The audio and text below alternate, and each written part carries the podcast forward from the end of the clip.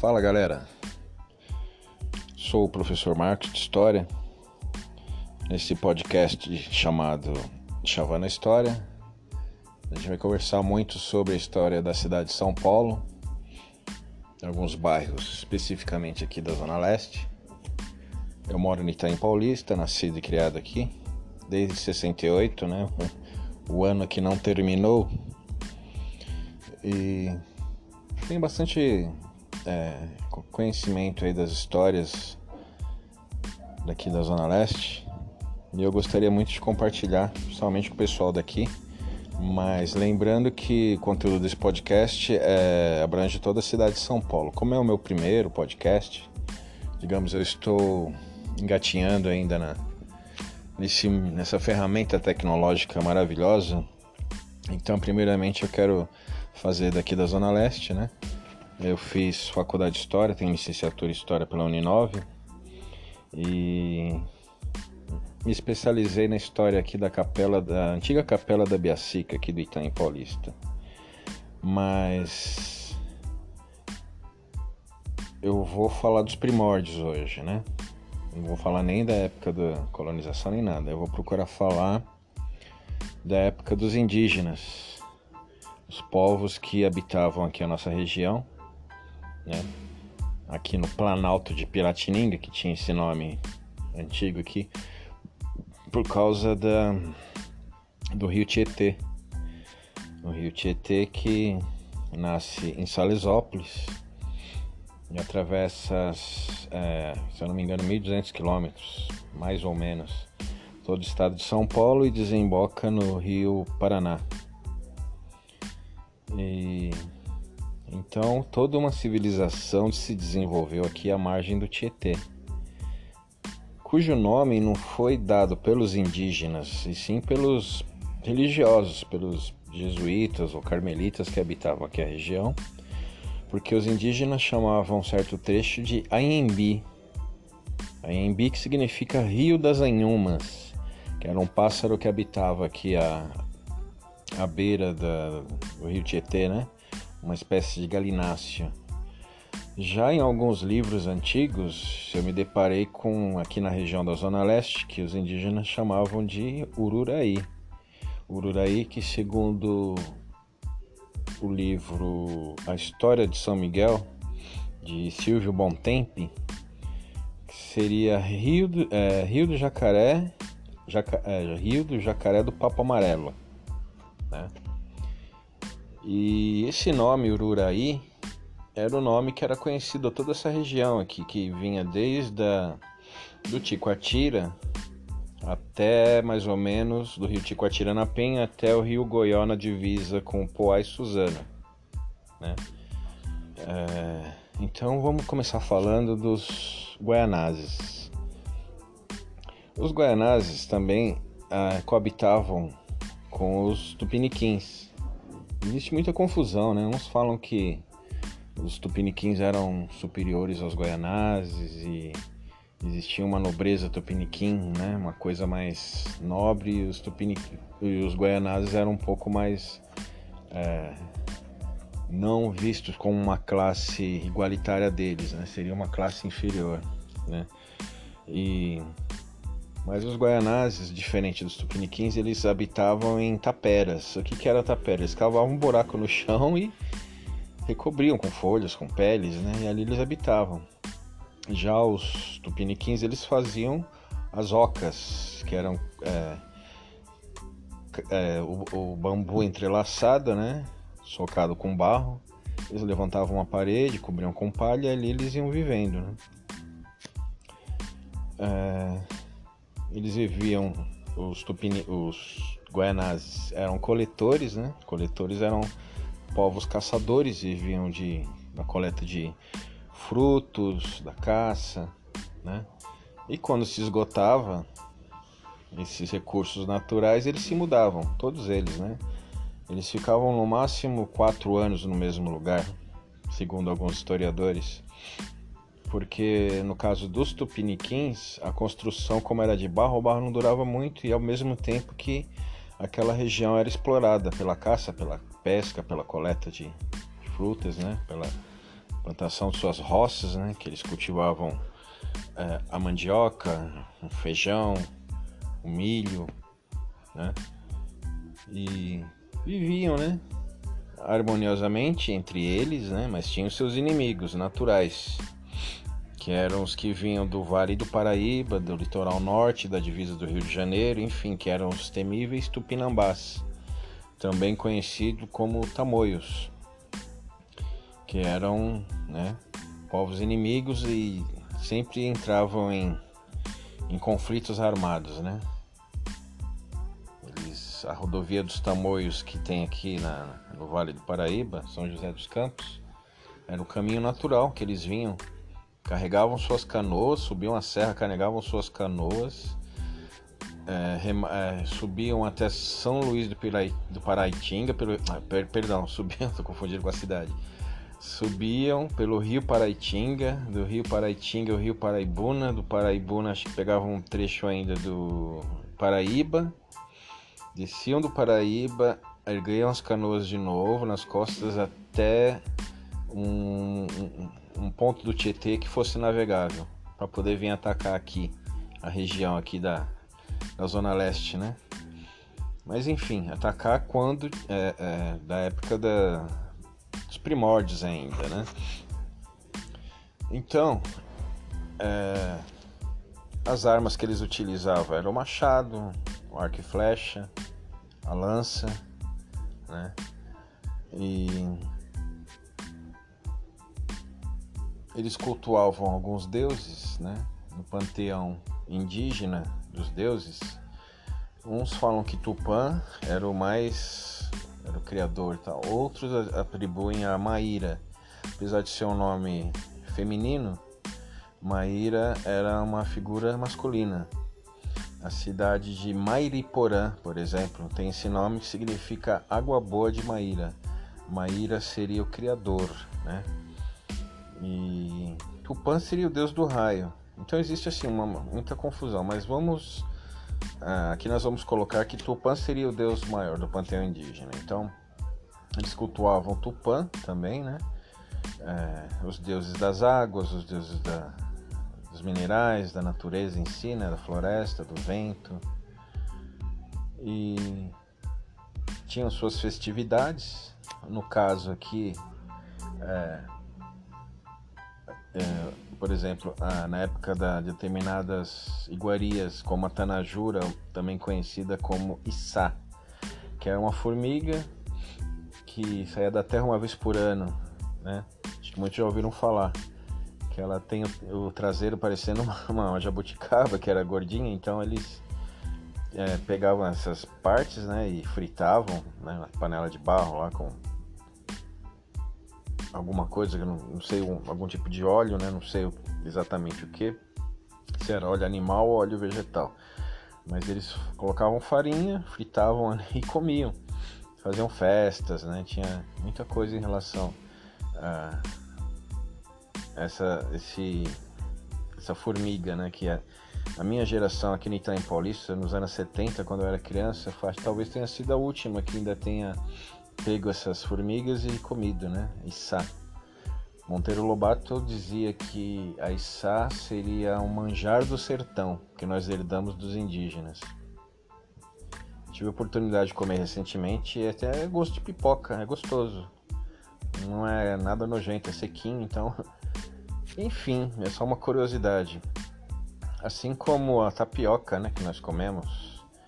Quem gosta de tapioca vai lembrar que é, é fininha, é macia e tal. É, os indígenas faziam no pilão, né? Eles moíam lá o milho, faziam aquela pasta, enfim.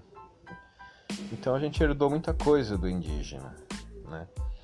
E voltando aos Guianá, muita coisa no sentido até no vocabulário, né? Vou falar um pouquinho mais à frente sobre isso. Mas vamos voltar aos Guianazes aqui da região de Ururaí, que seria desde o comecinho da penha do rio Ticoatilha até a divisa ali com Guaianá, com Poá e Suzano. E lá nas divisas de Mauá já a outra banda, né? Depois eu vou explicar melhor esse, essa medida de território, porque para os indígenas talvez fosse um pouquinho maior, mas mais à frente eu vou falar sobre essas demarcações, essas limitações. Então, é, uma coisa que nós herdamos deles também foi o gosto pelo banho, né? Indígenas tomavam de 4 a 6 banhos por dia, né? eram super higiênicos, se depilavam com, as, com lascas de pedra ou é, lascas de bambu, um determinado tipo de bambu que servia como faca e também eles se depilavam, né? Tiravam os pelos da barba, enfim, as mulheres se depilavam, depilavam os olhos, né? Os tupiniquins, eles tinham mais ou menos aquele cabelo de cuia, né? Diferente dos tupinambá, que eram raspavam aqui a parte de cima da cabeça, como se fosse uma, um homem calvo, né? E era, tinha essa distinção entre eles, né? Então, é, alguns é, viajantes né, que passaram por aqui falavam que as mulheres aqui eram muito belas, que eram muito formosas como as de Espanha e eram altas, né? A gente vê aqui na periferia, às vezes, é, eu já percebi muito, né? Muitas mulheres morenas, você vê que é descendente indígena de uma altura mais ou menos elevada, aí me arremata essa essa parte da, do, do, esse contexto né, que os viajantes passaram por aqui e admiravam essas mulheres altas né, que comparavam com as mulheres da Espanha, né, da Europa. Enfim, é... então eles, os guaianazes, eles nos legaram muitas coisas aqui em termos de vocabulário, ou melhor, é... não, peraí, vou ter que é, então não foram é, os guaianazes em si que nos legaram, foram os indígenas, né? Os indígenas, num modo geral, que nos legaram alguns aspectos pitorescos da nossa linguagem. Por exemplo, é, algumas palavras, né? Pipoca, pereba, nhaca, minhoca, roça, coçar, tapa, babaca. É, o termo é, açu significa grande né, na língua no, na língua geral, né, que tinha esse nome. A língua geral que foi falada quase toda a costa do Brasil, os padres, escravos, enfim, era uma língua muito utilizada. E aqui em São Paulo também ela foi utilizada e esses, essas palavras que eu usei, né, esses termos, vêm dessa herança que a gente usa quase todos os dias e não percebe. Por exemplo, a palavra açu em tupi significa grande. E quando a gente assiste futebol, né, que a gente, o narrador fala gol, golaço, golaço. Esse aço vem do tupi-guarani, da língua antiga. Significa um gol grande, um grande gol, enfim. Golaço, dinheiraço, mulheraço. Então esse prefixo açu, aliás, esse sufixo açu é uma herança indígena, né? Então, é... muitos aspectos que a gente traz no nosso dia a dia vêm dessa herança. E eu já falei da, da comida, dos inimigos, né? dos caminhos. Aqui no caso, aqui na nossa região, aqui no Item Paulista, tem a, a estrada Marechal Tito, que no começo dos anos 80 até esse período eu me lembro que ela tinha o nome de a Estrada Velha, é, Estrada São Paulo Rio? Tinha toda uma história, enfim, muita coisa passou por essa estrada, né? Muitas riquezas, muitos soldados, muitas, muitos indígenas, que era um caminho justamente, um caminho para que ligava para o Vale do Paraíba, né? Dali do Vale do Paraíba, podia virar à esquerda ali na Serra do Mar, na altura de Lorena, e atravessar ali até é, Passa Quatro.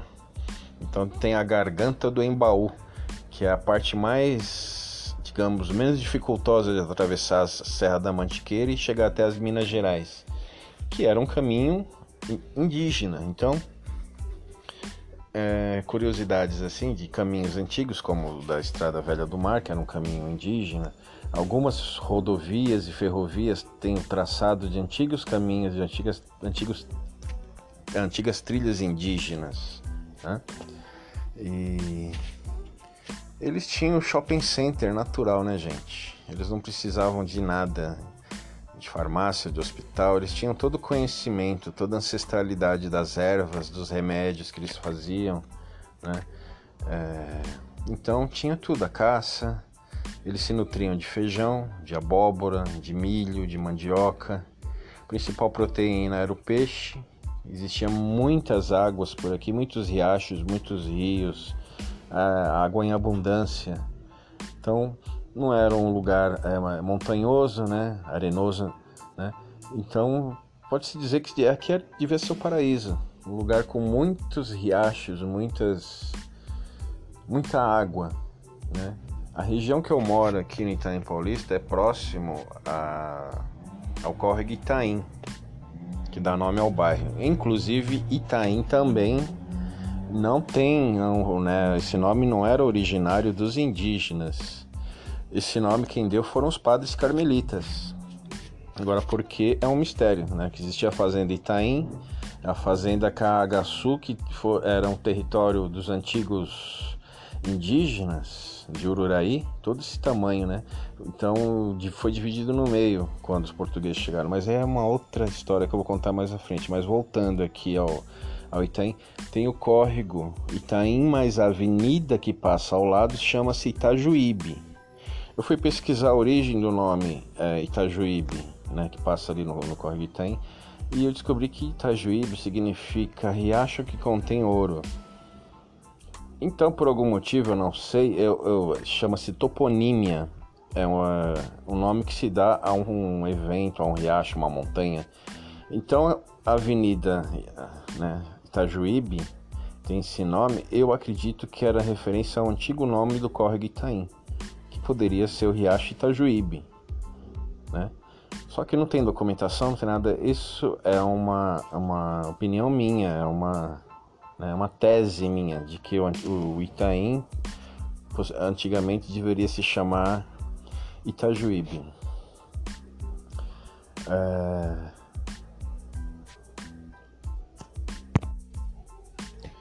Agora eu vou falar um pouquinho sobre os rituais de antropofagia.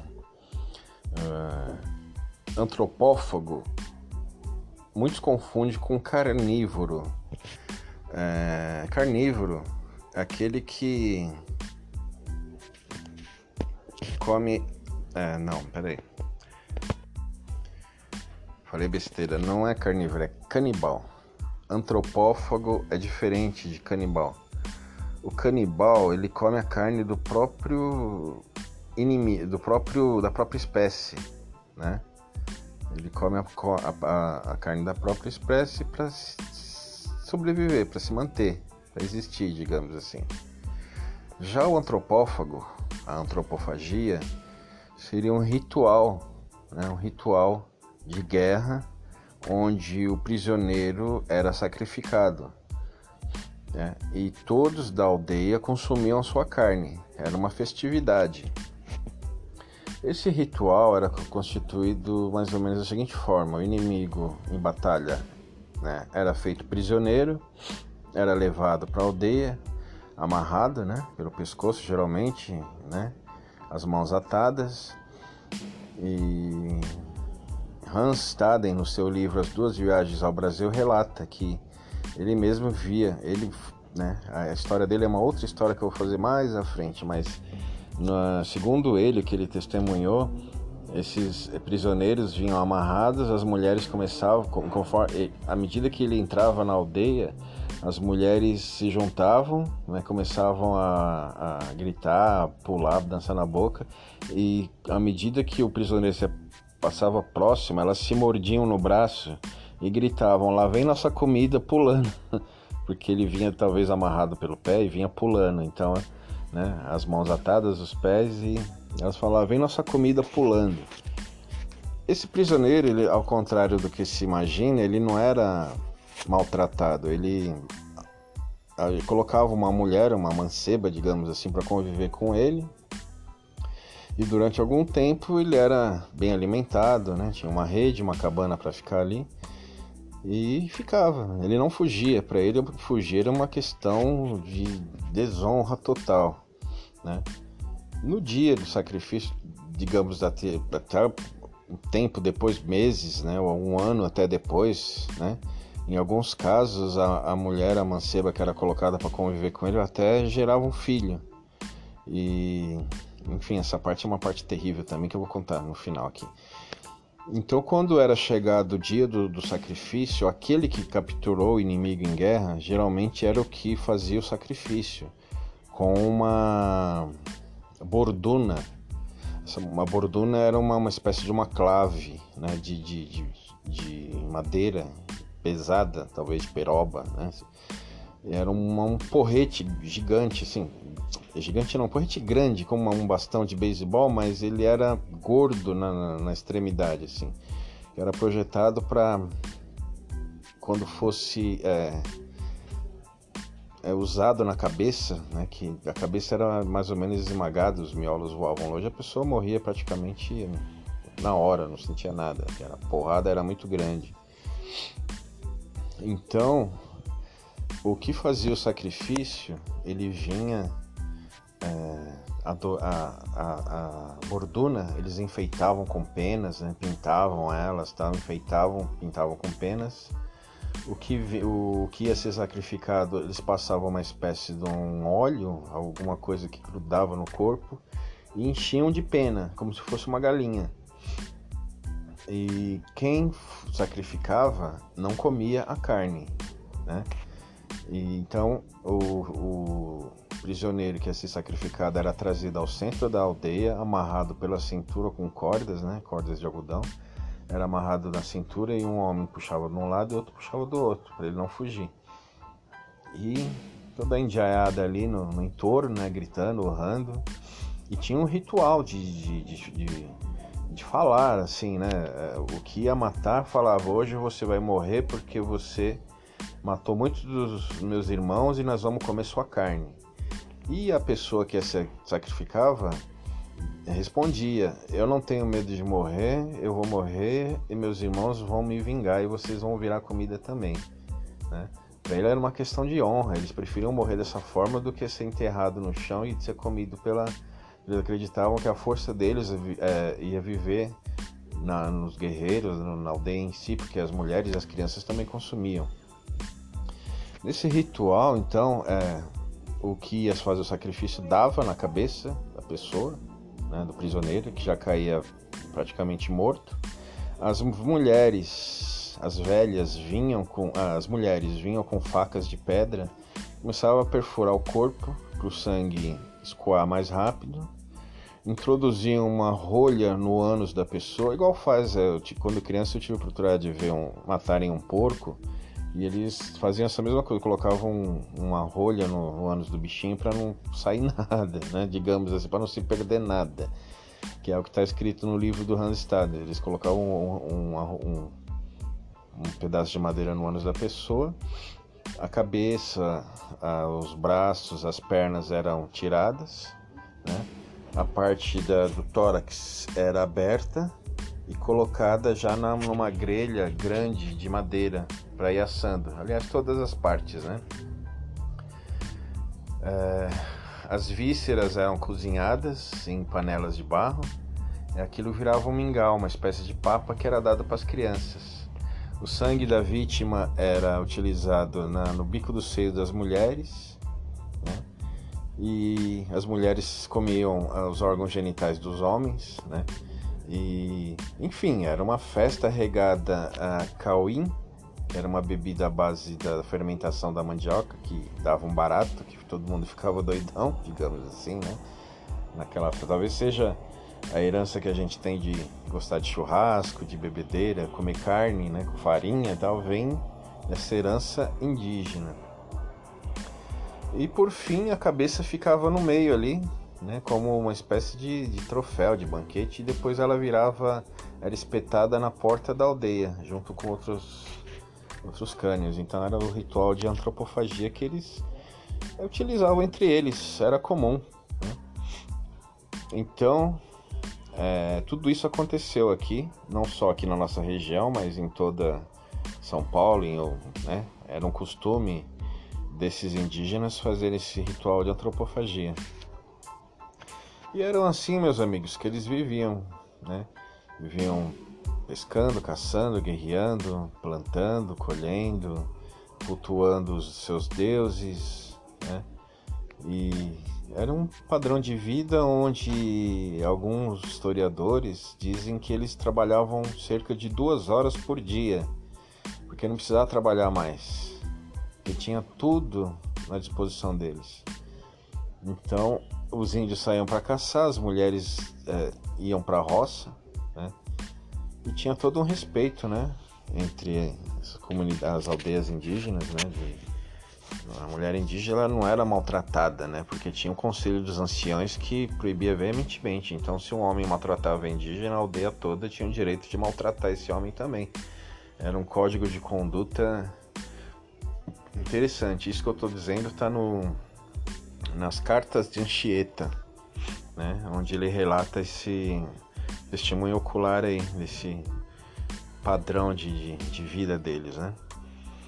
E foram assim que eles viveram nessa região até por volta de 1510, quando por aqui pisou o primeiro europeu chamado João Ramalho, né? Pisou essas terras aqui, primeiro português, junto com Antônio Rodrigues, que poucos conhecem, que seria o seu parceiro aqui de, de navio, de caravela, que chegaram por volta de 1510, não se sabe se foram náufragos ou se foram deserdados, né? Deixados aqui como punição. Mas isso vai ficar para o próximo episódio e decorrer aí da, dos próximos episódios aí, da, que é uma temporada, né? Eu não sei quantos episódios eu vou fazendo, se talvez 10 ou 15, dentro da, dessa história aqui da, da Zona Leste, né? Da história da, da Tábua A Quebrada, que eu conto essa história num, num projeto que eu tenho. Eu fiz uma palestra recentemente sobre esse tema da Tábua Quebrada porque eu conto a história dos indígenas, como eu estou fazendo agora, né, com vocês aqui. E é, eu vou contando gradativamente, né, até chegar à periferia. Tem muita coisa dessa herança indígena que pouca gente conhece. Mas isso vai ficar para os próximos episódios aí. A temporada agora é só para a história aqui da, da ZL, né? Da Penha até a divisa aqui com Poá e Itaquá, né? Então, dentro dessa parte aqui que muitos chamam de extremo da Zona Leste, né? A gente está contando essa história para que a gente conheça, né? O que existiu aqui, o que os povos que viviam aqui debaixo, né? Nesse chão que a gente pisa, né, digamos assim, debaixo desse céu, desse mesmo sol, né? Esses povos que eram livres, tinham seus sua cultura. E então vamos ficando por aqui, vamos imaginando como esses povos viviam num paraíso cheio de água, cheio de caça, cheio de peixe, tinha tudo mulheres bonitas, clima agradável, não era quente como o litoral, aqui era até frio. E enfim, no próximo episódio eu vou dar continuidade aí ao João Ramalho, né? As aventuras que ele viveu. Você sabe pouco dele, né, nesse período, mas até a chegada dos portugueses de fato para a civilização, para é, entre aspas civilizar o indígena, né? Mas antes deles o João Ramalho foi o primeiro que andou por essas terras aqui, tá bom? Espero que vocês tenham gostado e próximo episódio aí nós vamos dar continuidade, beleza? No mais aí, um forte abraço e não percam o próximo episódio de Deschavando a História da Taba a Quebrada. Um forte abraço e até breve.